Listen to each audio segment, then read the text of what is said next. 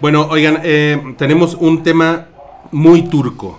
Es el siguiente tema. ¿Ya es el siguiente? El día de hoy. Ya, ya es el siguiente Es, porque... es candente y es turco. Y es Ah, que sí. Salchi consiguió boletos para carne y frijol. Carne y la, frijol. la instalación VR de. eh, em, ¿Cómo se llama? Carlos. eh, de- del... Alejandro. Alejandro González Inarito. Inarito, sí. Inarito. Pero suena que es como de norteños. Carne, Carne carne. Pa- para carne y frijol. Hicimos una discada, güey, con Bueno, carne y frijol. ¡Compa! Eh, an- antes de, de- de contarles, la verdad es que sí voy a spoilear todo. Entonces, si al- es que creo que si a alguien se lo cuento, ya no tiene caso que vayas. Sí, Ah, lo, va, sí, lo, va, lo va a spoilerear. eh, yo voy a, yo voy a ¿Tú lo quieres ver? No. Ah, ok. Yo voy, a, yo voy a aprovechar para ir por una cerveza, pero a, Al Oxxo. al Oxxo. Bueno, pero le quiero advertir a la gente que si alguien que nos está escuchando quiere ir O o, sea, ya tiene, ¿tiene algo que te boletos, spoilerea? Muy cabrón. Neta. Lo que pasa es que es Pues toda es una que no experiencia sabes, que... No, o sea, déjame, déjame contar los spoilers. O sea, si alguien quiere ver, o sea, alguien va a comprar boletos o ya tiene boletos, espérese 10 minutos. Ok, ¿es una experiencia audiovisual? Sí, ¿O, o, o cómo es? Lo que pasa es que te lo, está en tal misterio todo, todo lo de carne y arena. Bueno, para quien no sepa, lo de carne y arena es una instalación eh, coordinada y dirigida por Alejandro González Iñárritu. Ganadora del Oscar. Lubeski, ganadora de un. Oscar, y Narito.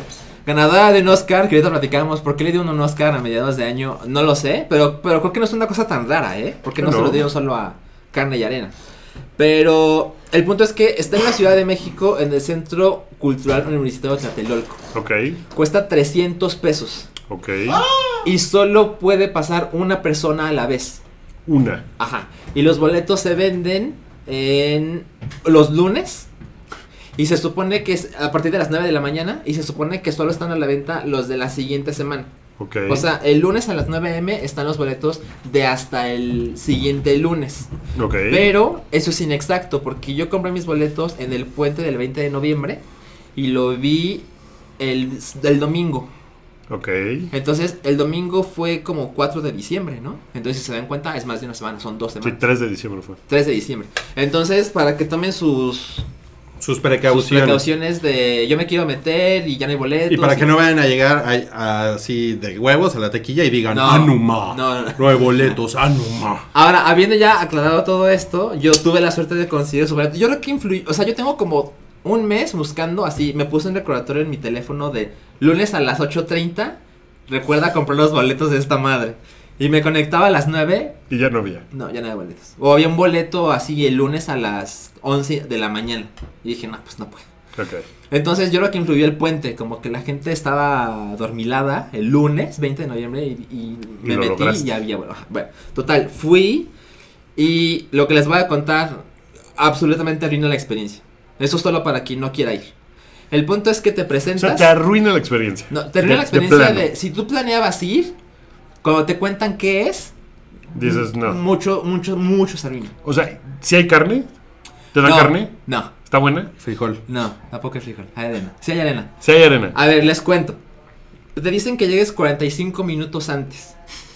Cuando yo llegué al Centro Cultural Universitario, me di cuenta de que como cada 10 minutos el lugar temblaba muy cabrón.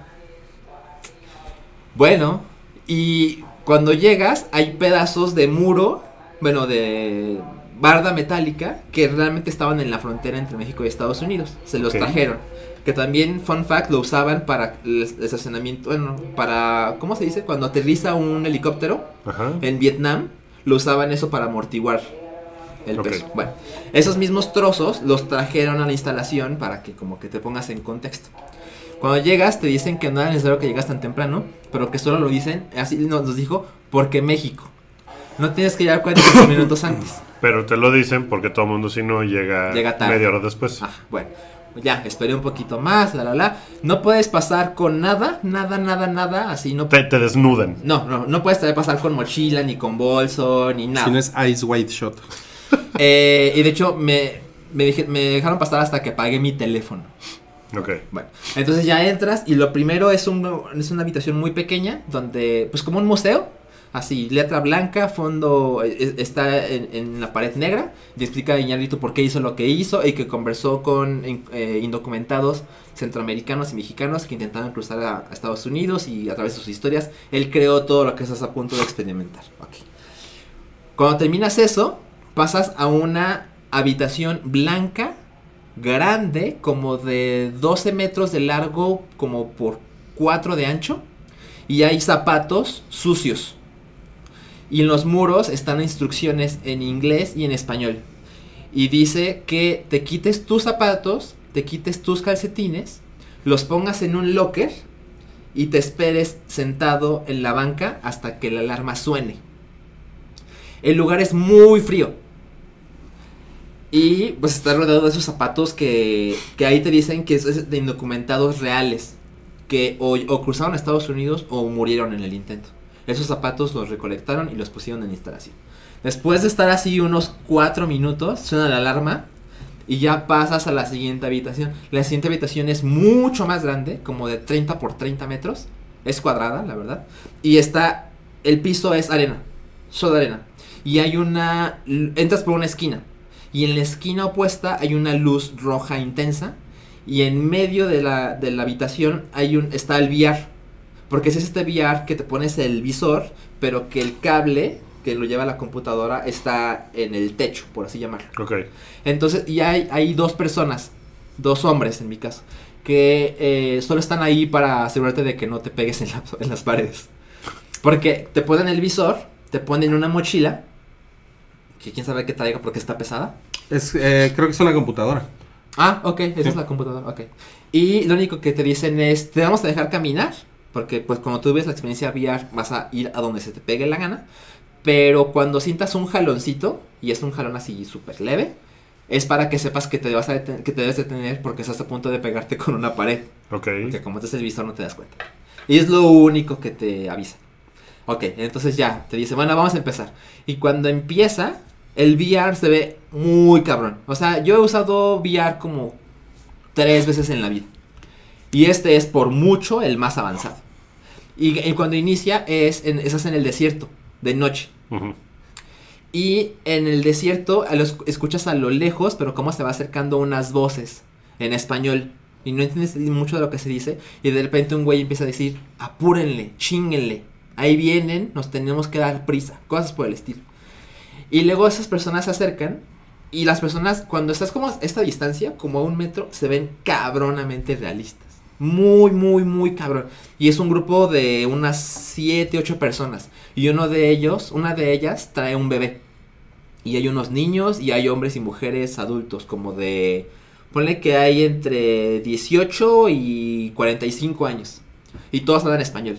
Y de repente una señora, tú estás en medio, tú te acercas y te pones atrás de quien quieras. Puedes estar tan cerca o tan lejos como tú prefieras. Yo preferí tomar cierta distancia para poder ver toda la experiencia, para sentir que no me perdía nada.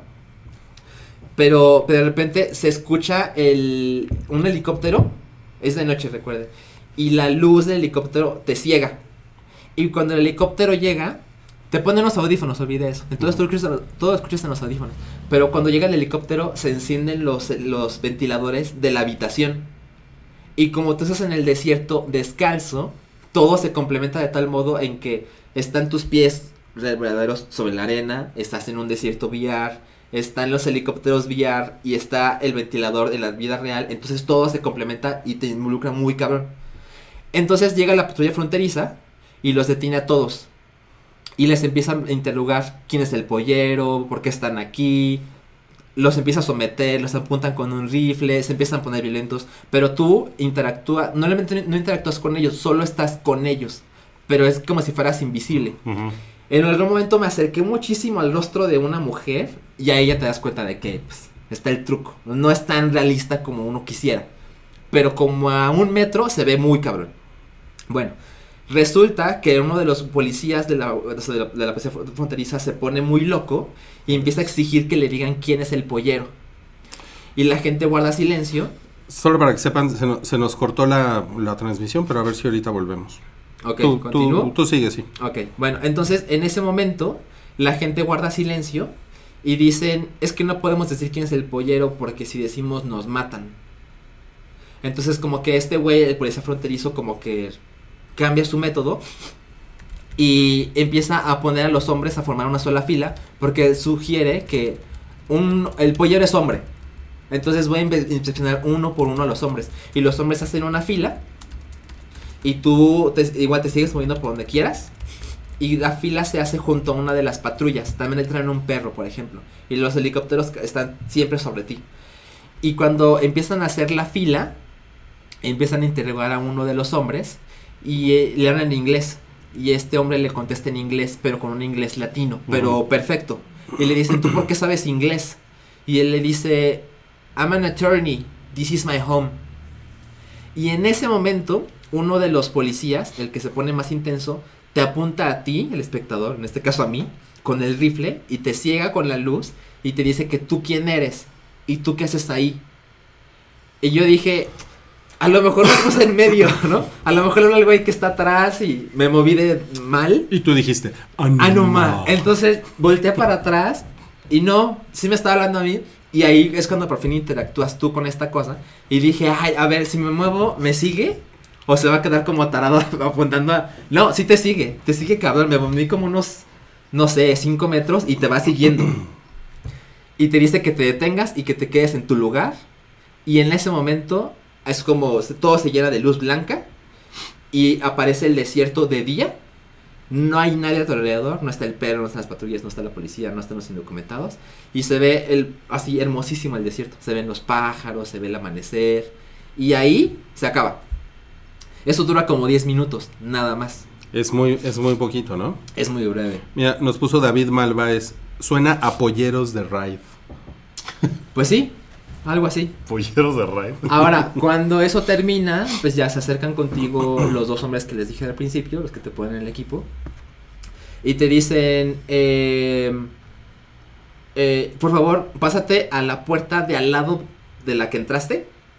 Ahí tomas tus zapatos y sigues las instrucciones. Bueno, llegas a una habitación que es mucho más pequeña, negra en este caso, la primera blanca. Y tomas tus zapatos porque las habitaciones están conectadas. El locker donde dejaste tus zapatos está conectado por el otro lado. Mm. Entonces hay unas toallitas para, húmedas para que te limpies los pies de la arena. Tomas tus zapatos y te esperas en la banca hasta que suene la alarma. Y cuando suena la alarma ya puedes pasar a la siguiente habitación. Entonces ya, me esperé, eso duró un poquito más para, para poder avanzar. Y ahí, en cuanto entras, es solo un pasillo, como de unos... Yo creo que unos 20 metros. Y en ese pasillo te puedes asomar del lado izquierdo y está otra vez estas láminas metálicas que usaban para como frontera entre México y Estados Unidos, pero tiene unas eh, unas fracturas. Y te asomas y puedes ver a la siguiente persona que está usando el billar ahora, porque recuerden, es uno a la vez. Entonces ya sigues el pasillo y cuando llegas al final te encuentras como con 7, 8 pantallas. Y lo que te dicen es que te van a presentar los casos de personas que como las que acabas, con las que acabas de estar en la realidad virtual, ellos intentaron cruzar a Estados Unidos desde México o Centroamérica. Y en esas pantallas es únicamente el rostro de ellos o de ellas y la cámara se acerca y se aleja. Se acerca y se aleja. Es todo lo que pasa. Y en sus rostros, encima, está su historia en texto. No tiene ningún audio. Mm, ok. Y ahí te dicen así, Alejandra, 22 años, México. Eh, o Carlos, 19 años, Honduras. Y de todos esos casos, de los 7, 8, solo hay uno que es mexicano. Los otros son de Honduras. Y te das cuenta de los horrores que la gente pasa. O sea, para que tú te atrevas a cruzar el desierto ilegalmente, es porque tu vida es mucho peor. Sí, está cabrón. O sea, hay, hay una entrevista con un guardia que se llama John, que es un cliché, es un guardia de Estados Unidos de la Playa Fronteriza que se llama John, y él cuenta que él, él muestra como el, lado humano de no todos los guardias fro- fronterizos son unos culeros. Y él dice que sí, él ha tratado con narcotraficantes, pero que comparado ese número con la gente que huye de su propio infierno y, es, y se somete al, al, al martillo de cruzar el, ejer- el, el desierto, es porque están muy desesperados. Y él ha visto mucha gente morir y él dice que lo- ver a, la- a alguien morir de deshidratación es lo peor que puede pasar porque llega un punto en que aún no se mueren pero no puedes hacer nada por ellos. O sea, ya el daño está hecho y lo único que puedo hacer es darle una frazada para que se le quite un poco el frío y esperar que fallezca. No mames. Y hay una historia de una mujer de Honduras que dice que ella eh, estaba en un lugar muy terrible y que un pandillero se le acercó y le dijo que quería que ella fuera su novia. Ella ya tenía un hijo de tres años. Y ella, ella pues lo, lo rechazó y él le dijo que le iba a robar a su hijo y que se le iba a regresar hecho pedacitos. Y que al día siguiente ella decidió escapar de Honduras, llegar a México y con la meta de llegar a Estados Unidos. Y te das cuenta de las historias, de las historias culeras, hay muchas que lo peor les pasó en México. Sí, claro. Llegando a México es no solo algo horrible, sino puede ser lo peor que te va a pasar en todo el viaje. Es que aquí somos súper culeros con los inmigrantes. Muchísimo. Los tratamos de... O sea, nos quejamos mucho de... Ay, Trump y que quiere construir el muro. Pero aquí somos culerísimos con los migrantes centroamericanos. O Sí. sea, de verdad sí es así gacho todo lo que les pasa. Es muy horrible. Oye, Y pues, pues, suena eh, súper padre para Navidad. Suena muy... ajá, Está es- bien, es está bien depresivo. Pero dime una cosa, ¿lo recomiendas? Eh, bueno, si ya escucharon toda esta historia, no tiene caso que vayan. La neta, no. Sí, ok. O sea, no te- o sea, no es lo suficientemente chingona la experiencia. Mira, es el mejor VR que yo he visto en la vida. Ajá. Pero una vez que descubres todo el gag, así de primero entras a esto, te quitas los zapatos, luego viene la experiencia VR y luego los rostros de cada uno de ellos, yo creo que se pierde mucho. Yo creo que si me hubiera costado 200 pesos, estaría más como, ay, mira, muy recomendable. Ahorita con lo que ya sé, con el costo que tiene, solo se lo recomendaría a personas como que se involucran en ciertos trabajos de, güey, deberías experimentar esto una vez en la vida. Ok. Y por último, algo que te comenté a Rui es que esto lo expusieron en Cannes, en el Festival de Cannes. Y ahí mu- muchos miembros de la, de la academia lo vieron por primera vez o única vez y fue yo creo que un paso importante para que le dieran el Oscar. Yo creo que la gente que lo vio en Cannes lo debe haber experimentado de no mames que esto pasa en el mundo. Ajá. Para los mexicanos, nada es nuevo. O sea, es una cosa que hemos visto. Y que veces. todos sabemos así, todos sabemos que la gente se muere, que son bien culeros, que vienen de lugares horribles, que sus pueblos no tienen trabajo, no tienen comida, que tienen hijos, que tienen que cuidar a alguien. Todo eso nos lo sabemos. Pero me imagino que alguien en el extranjero debe estar horrorizado de no. Es que la gente se tiene que enterar de eso. Nos preguntaron cuánto dura otra vez. Dura 10 minutos, ¿no? Como 10 minutos el VR. El VR. Pero todo, o sea, de que llegas. Yo duré como unos 45 minutos. y nos están preguntando que cuánto cuesta 300 pesos por persona. por persona. Y los boletos son muy cotizados. Porque les Pues digo... es que es una cosa muy difícil que es una, uno por uno, ¿no? O sea, sí es una cuestión de. Yo creo que sí podrían tener más de uno a la vez. O sea, no en la Ciudad de México. Bueno, no, perdón. No en el Centro Cultural Universitario de Tlatelolco. Pero sí puede haber más en la ciudad. Pero evidentemente esto ha creado un hype de que la Claro. gente dice, no mames, tengo que apuntar, apurarme para comprar los boletos. Nos dijo el, el encargado de que les ha ido tan bien. No sé cuándo iba a acabar. Pero que les ha ido tan bien que lo extendieron hasta agosto. Ok. Oye, ¿y sabes si ese dinero le hacen algo? ¿Lo donan? A, No sé qué se hace con ese dinero.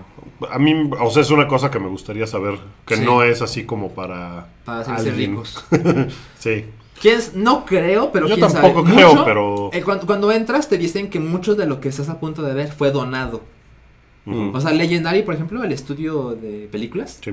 ellos donaron mucho para, Para, que hacer el. VR y todo. Ajá, exacto. Entonces, seguramente hay ahí algo de impuestos, seguramente el tiempo de Iñárritu como en que yo dono esto, cosas por el estilo.